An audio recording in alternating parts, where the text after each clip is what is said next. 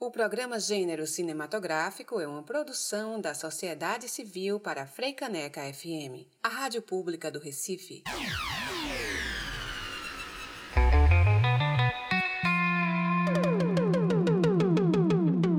Está no ar. Gênero Cinematográfico, dirigido e apresentado por Cíntia Falcão.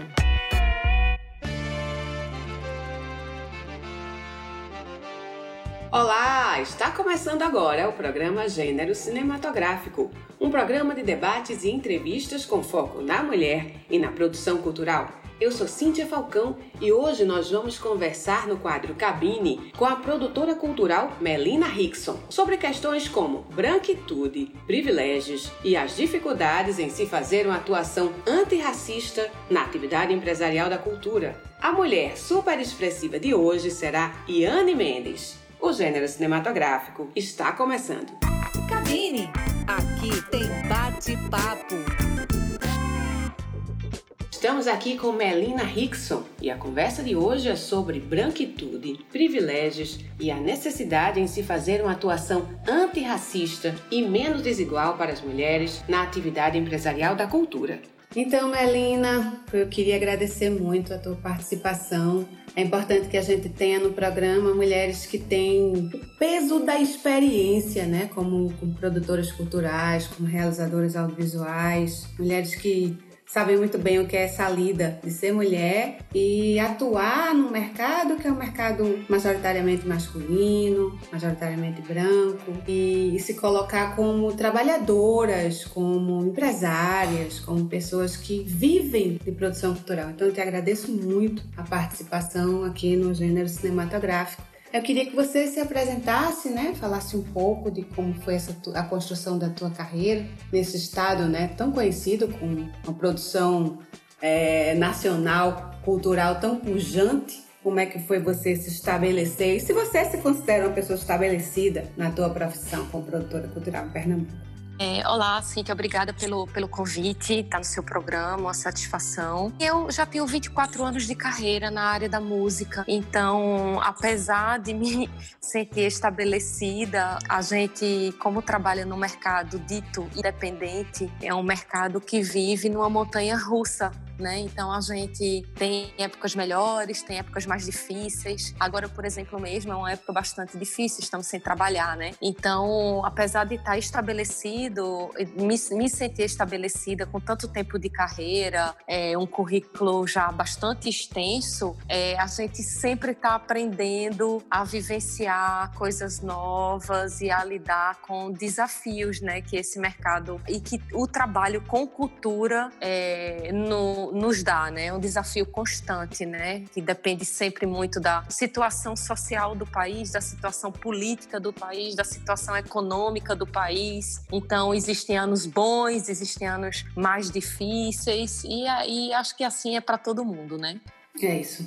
É. E para a gente que faz produção cultural independente, mais ainda, né? Sem dúvida. Inclusive, isso é um termo, um termo importante de depois a gente explicar para as pessoas que estão ouvindo, né, rádio, o que é uma produção independente, né? Independente de quê? Né? A gente independe de quem? Você poderia é, ajudar a gente a entender esse termo? Cíntia, quando a gente fala independente, são artistas e produtores, né, que não estão ligados a grandes corporações, que não têm grandes patrocínios, que não tem grandes marcas por trás, que não faz parte de, de uma difusão maciça em mídias comerciais, né? É, não, não passa na televisão comercial, não toca no rádio comercial. Então são artistas independentes, né? Artistas que precisam de pequenos editais privados, editais públicos para poder fazer suas produções, precisam de seu público, daquela pequena receita, às vezes é pequena, às vezes é média, receita de bilheteria para poder fazer seu show. Então, que, ah, dizem assim, independente, independente de que é super dependente, né? É, mas é dependente de pequenos editais, de editais de marcas, de algumas marcas que já operam nesse lado da música mais independente, mais alternativa, mas é independente é, no sentido de que não tem grandes patrocinadores por trás, não tem grandes é, mídias por trás, entendeu? E aí é, é chama esse mercado, digamos assim, independente, né? Não tem contrato com uma grande gravadora, né? Não tem contrato com um grande patrocinador por trás. É por isso que eu gosto de sempre chamar é, a atenção para o termo, né? Para que se explique e se justifique a importância das políticas públicas voltadas para a cultura. Por isso que é importante investir nessa produção independente, independente do grande mercado. Mas tá aí o serviço, a sociedade, enquanto Estado, para promover uma política cultural que chegue a todos inclusive a esses artistas, produtores e empresários que têm uma produção desvinculada das grandes marcas, né? do, do, do mainstream, vamos dizer assim. Não é verdade? Exatamente. A, exatamente. O, o, o Estado ele tem por obrigação constitucional de criar política pública para a cultura, né? E é, está na Constituição. Ele tem que dar acesso as pessoas à cultura e ele tem que fomentar a cultura. Isso é a obrigação dele. Então as pessoas às vezes não entendem esse termo independente e diz assim: "Ah, é independente, mas é totalmente dependente do Estado". Sim, é dependente do Estado, porque é uma obrigação do Estado criar políticas públicas para fomentar a cultura. E é uma obrigação do Estado porque é um direito do povo. Exatamente. De se ver, de se ouvir, de ter acesso a uma produção cultural independente das grandes marcas, não é verdade? Uma vez gente estava conversando recentemente e você me falou que tua vida, teu olhar como produtora mudou depois que você passou a produzir um artista mulher negra. Queria que você falasse um pouco sobre isso. É, porque eu já tinha tido tido é, contato com essa questão do racismo estrutural quando eu comecei a trabalhar com artistas, ao trabalhar com Ciba e a Floresta, né? A, a Floresta, a banda de Nazaré da Mata, ela é majoritariamente é, negra, porém é masculina. Então é, era um tipo de racismo muito forte, realmente. Três da banda eram cortadores de cana, da usina, de usina. Então eles não tinham nome, eles tinham número, né? Eles eram identificados por número, isso em pleno século XX, né? Ao pedir, ao pedir dispensa deles para viajar com eles para a Europa, por exemplo, para fazer turnês, eu precisava dar o um número, e porque pelo nome ninguém conhecia. Mas quando eu comecei a trabalhar com Tássia, a coisa foi diferente, né? Mais diferente ainda, porque eu dentro da minha arrogância branca, né, eu achava que seria simples pela experiência que eu tinha acumulada de, por exemplo, melhorar o cachê dela dentro das instituições e tal. Até que um dia ela me disse: Olha, Mel, eu preciso te lembrar que a partir de agora você trabalha com uma mulher, com uma artista, mulher negra. E não vai ser tão fácil assim. E, e eu venho percebendo que não é tão fácil assim, porque é ainda mais simples para artistas homens negros do que é para mulheres negras. Então, a situação de trabalho e de equidade e de justiça, digamos assim, salarial, né? De justiça de cachê para mulheres e para artistas negras ela realmente é a mais difícil de todas. Ela está embaixo da pirâmide, digamos assim.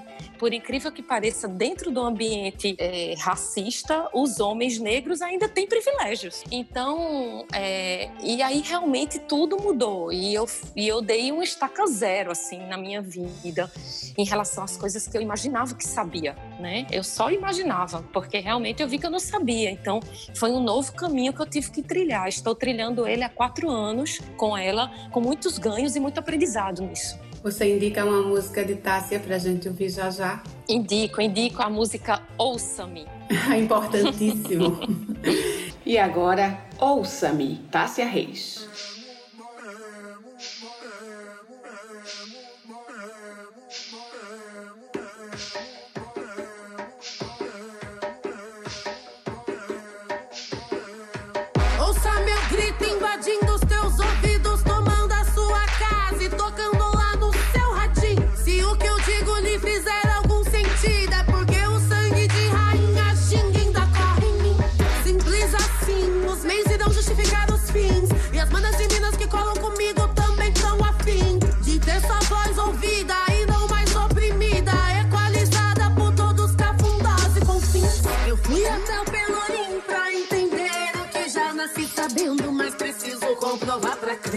Que toda cheque faz minha pele tremer.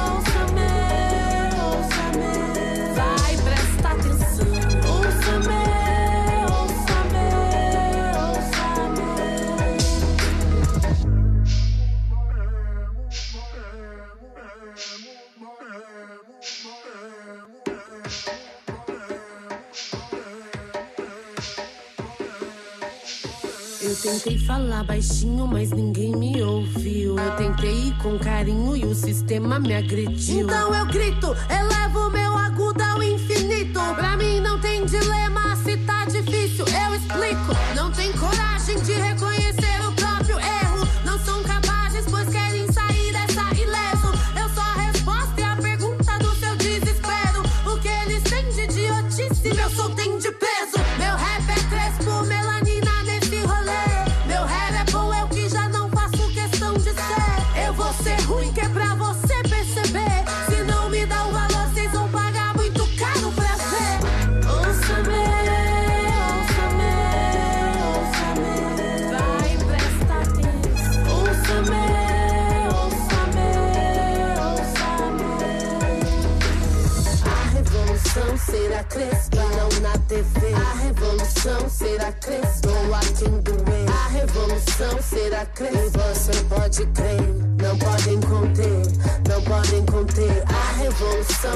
será não na TV. A revolução será crespa, a quem doer. A revolução será crespa, quem vai pagar pra ver? Não podem conter, não podem conter.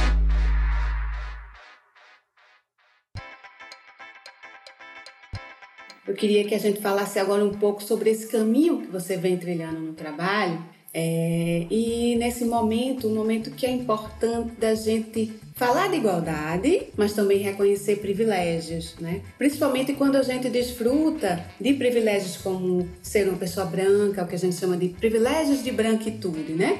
Ser uma pessoa branca numa sociedade extremamente racista como a nossa é uma questão de privilégio. E como é que a gente lida com isso na produção cultural? Apesar de você ser mulher, o que te coloca numa condição de mais dificuldade de se projetar profissionalmente, a gente sabe disso, né? Não é a gente que está só falando, tem dados, tem pesquisas que mostram isso. Você é uma mulher branca e está atuando na produção cultural. Você tem trilhado o seu caminho de uma forma diferente depois que a própria sociedade descobriu a importância desse reconhecimento de privilégios? Sem dúvida nenhuma, é, a gente precisa olhar para o dia a dia do trabalho, para o dia a dia da produção, para o dia a dia da, das curadorias que a gente faz de forma antirracista, né? De forma a incluir, a perceber esses privilégios de uma da branquitude, que é o meu caso, e poder olhar para a inclusão, né? Eu preciso colocar esse meu privilégio a serviço de algo maior que vai para além do meu umbigo, né? De algo é, é, para a sociedade. Já tem alguns anos que eu me debruço sobre isso numa tentativa de trabalhar tanto com é, artistas negra, negras e negros, como é, dentro do meu da minha convenção de música que é o Porto Musical, olhar para essa equidade, né? É uma equidade que vai para além do gênero, tanto do gênero quanto da raça também. É, temos conseguido chegar numa situação quase ideal. Ainda não é totalmente ideal, mas hoje a gente já tem parte da produção que trabalha no Porto Musical é, de negras e negros, é, porque isso não é, não deve ser olhado apenas para os grupos que sobem nos, nos palcos, né? Eu penso que é toda a cadeia é, de trabalhadoras e, e, e trabalhadores da música que inclui aí artistas porque artistas não está fora dessa cadeia, que deve ser observada dentro da equidade. Então eu penso que tem que ter produtoras, produtores, artistas, técnicos. Não tem jeito,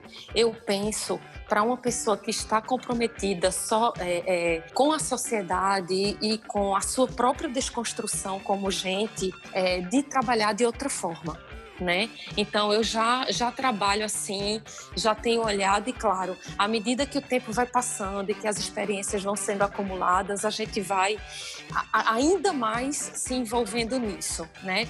De forma que é um caminho sem volta. E isso é muito bonito, na verdade, né? E eu olho para isso sem nenhum tipo de rancor ou obrigação ruim, sabe? Pelo contrário, eu olho para isso como muito como um exercício é muito bonito de fazer, um exercício que me ajuda como pessoa, para além da profissional, me ajuda como pessoa a enxergar o mundo do jeito que ele é, né? E do jeito que ele precisa ser. Isso, né? exatamente, Melina. É tão bom ver você falar dessa forma. Importantíssimo. Importante a gente é, saber com quem é que está no cenário da produção cultural e que tem esse entendimento para chegar junto, para aprender e para, é, é, inclusive, para cobrar. Quando a gente, não estou falando de cobrar de você, mas de cobrar mesmo de quem está lá, quem chegou. Olha, eu estou vendo teu trabalho aí, estou vendo teu show, mas eu não estou vendo nenhuma pessoa negra. Não estou vendo ninguém trabalhando. É igual quando a gente entra num restaurante. Você já, já prestou atenção nisso? Alguns restaurantes que você entra, alguns lugares, espaços de privilégio, alguns territórios de privilégio que você. Onde estão as pessoas negras nesse lugar? Estão servindo? Estão. Isso, é o exercício do pescoço, né? Exato. O exercício do pescoço, né? Que você, quando aprende a fazer verdadeiramente, em todos os ambientes que você entra, você faz, né? É virar o pescoço de um lado, virar o pescoço para o outro e observar quantas pessoas ali são negras, quantas estão em posição de comando, quantas estão em posição subalternas, quantas são é, clientes, né? Então, é um exercício que a gente tem que fazer que a gente traz para a vida, né? Uma vez a gente entrando nesse, nesse ambiente é, de mais sensível e mais verdadeiro, a gente não sai mais dele. Ainda bem, né? Ainda bem. Uhum, ainda bem. Pô, agradecendo muito a Melina, muito mesmo, pela generosidade, pela redescoberta, pela desconstrução do olhar e por estar conosco nesses primeiros programas do gênero cinematográfico. Obrigada, Cíntia. Eu que te agradeço, querida. Beijo grande. Beijo. Um abraço. Cabine! Acabou, pessoal. Essa foi ótima. Valeu! Gostaria de agradecer a Melina Rickson pelo compartilhamento e abertura no debate tão importante. Agora, os Super Expressivas com Yane Mendes. Super expressivas! Vamos conhecer o perfil de mulheres negras que ressignificaram a nossa história. Eu sou Iane Mendes, cineasta periférica da favela do Totó aqui em Recife. Eu sou super expressiva, eu sou fotógrafa, eu sou correria, eu sou rainha, eu sou jovem preta da periferia. Eu tô aqui para construir narrativas do meu povo através do audiovisual e também disputar e desconstruir também o que a galera fala e filma por aí, distorcido do que realmente se é favela, né? O cinema que eu acredito é o cinema que transforma, é o cinema que tem função social sabe? Porque o que me encantou no audiovisual é o poder, o poder de contar, mas também descontar várias histórias, sabe? Então, cada vez mais eu espero que esse cinema seja ocupado pelo povo preto da favela, seja assistindo os filmes, seja fazendo os filmes, pensando os filmes, debatendo os filmes, fazendo desde a curadoria até ocupando mesmo os espaços do cinema, porque esse cinema é nosso. O cinema que eu acredito é o cinema que pertence também à periferia. E agora, vamos ver o que Martina Farias irá nos apresentar no quadro Mulheres em Foco. Mulheres em Foco. Olá, olá! Esse é o Mulheres em Foco, um espaço onde eu, Martina Farias, trarei um pouquinho do trabalho de algumas mulheres incríveis. No foco desta quinta-feira, teremos a responsável pela trilha sonora do programa de hoje. Aproveitando o gancho feito pela convidada Marina Rickson, que também é empresária da nossa Mulher em Foco, apresentarei um pouco da caminhada de Tássia Reis. Rapper, compositora e cantora, nascida em Jacaraí, no Vale do Paraíba, em São Paulo, se tornou um dos maiores nomes do rap nacional. Dona de um discurso articulado sobre representatividade, as suas músicas têm um caráter feminista e libertário. Ela utiliza o hip hop e a sua voz doce como arma contra e a favor do mundo, falando de racismo à espiritualidade. Dentro de casa, suas influências musicais sempre foram super variadas. A sua mãe, amante de Clara Nunes, seu pai Jackson 5 e já seu irmão, Racionais MC. E assim, somando essa multiplicidade musical, a sua amplitude vocal e a sua capacidade de variar timbres, ela sempre esteve super confortável em se aventurar para ações que vão além do hip hop, como o soul, o pop, o reggae e até o samba. Antes de decidir se dedicar totalmente à música, Tassi trabalhava numa loja de departamento e admite como foi um processo super desafiador decidir por isso. A sua maneira de se expor pode ser considerada um pouquinho diferente do rap tradicional, mas a própria se considera enquanto rapper. Ela imprime um olhar mais poético mais pessoal ao contexto em que está inserida, a fim de resgatar a subjetividade que o racismo pode acabar afastando das pessoas pretas. Seu caminho na música começou quando ela gravou Meu Rap Jazz, sua primeira música, para uma coletânea só de mulheres que acabou não vingando, mas que alavancou sua carreira ao ser lançada na internet e ter sido super aceita de cara. Fez participações em músicas de Marcelo D2, Emicida, Mental Abstrato, além de passar a integrar projetos como Rimas e Melodias e Salada das Frutas, junto com Lineker e As Bahias. Em 2014 lançou seu primeiro EP homônimo, que contém uma das suas músicas com mais plays nos serviços de streaming, chamada No Seu Radinho. O seu segundo lançamento em formato de álbum, chamado Outra Esfera, saiu em 2016, o que rendeu sua primeira turnê internacional em 2019, com shows na Dinamarca, na Inglaterra, na Bélgica e na França. A pandemia acabou sendo um choque para a artista, que tinha uma viagem marcada para Austin, no Texas, Estados Unidos, aonde se apresentaria nos maiores e mais importantes festivais de cultura e inovação alternativos do mundo. Eleito como um dos 50 melhores álbuns de 2019, o álbum Próspera fala da construção de um futuro, onde é o protagonismo da mulher negra. Fala sobre crescer juntas, fortalecidas e unidas. Numa entrevista para a revista Glamour, Tássia comenta: Quero mais visibilidade e reconhecimento para mim, para tantas artistas incríveis que o nosso país tem. Quero ser protagonista, quero artistas pretas no mainstream. O álbum está disponível em todas as plataformas de streaming. Agora, ficamos com a faixa Me Diga, que fica a dica também no clipe da música, composto de imagens captadas por Melina, nossa convidada, João de Souza Neto e também pela própria Tássia. Muito obrigada e até a próxima. Às vezes eu não sei onde estou Me diga se isso tudo é uma ilusão. Se devo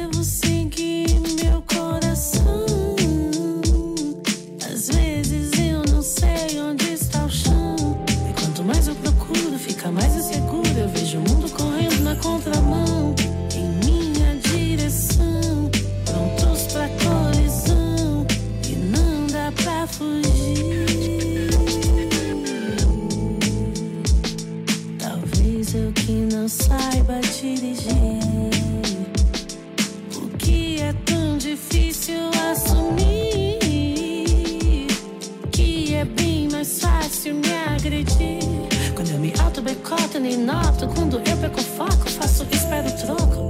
Eu atinjo mais que pipoco. Sem capacete na moto, a vida é coisa de louco. A vida é coisa de louco, eu sei. Não temos tempo pra pouco, não, não. Me diga se isso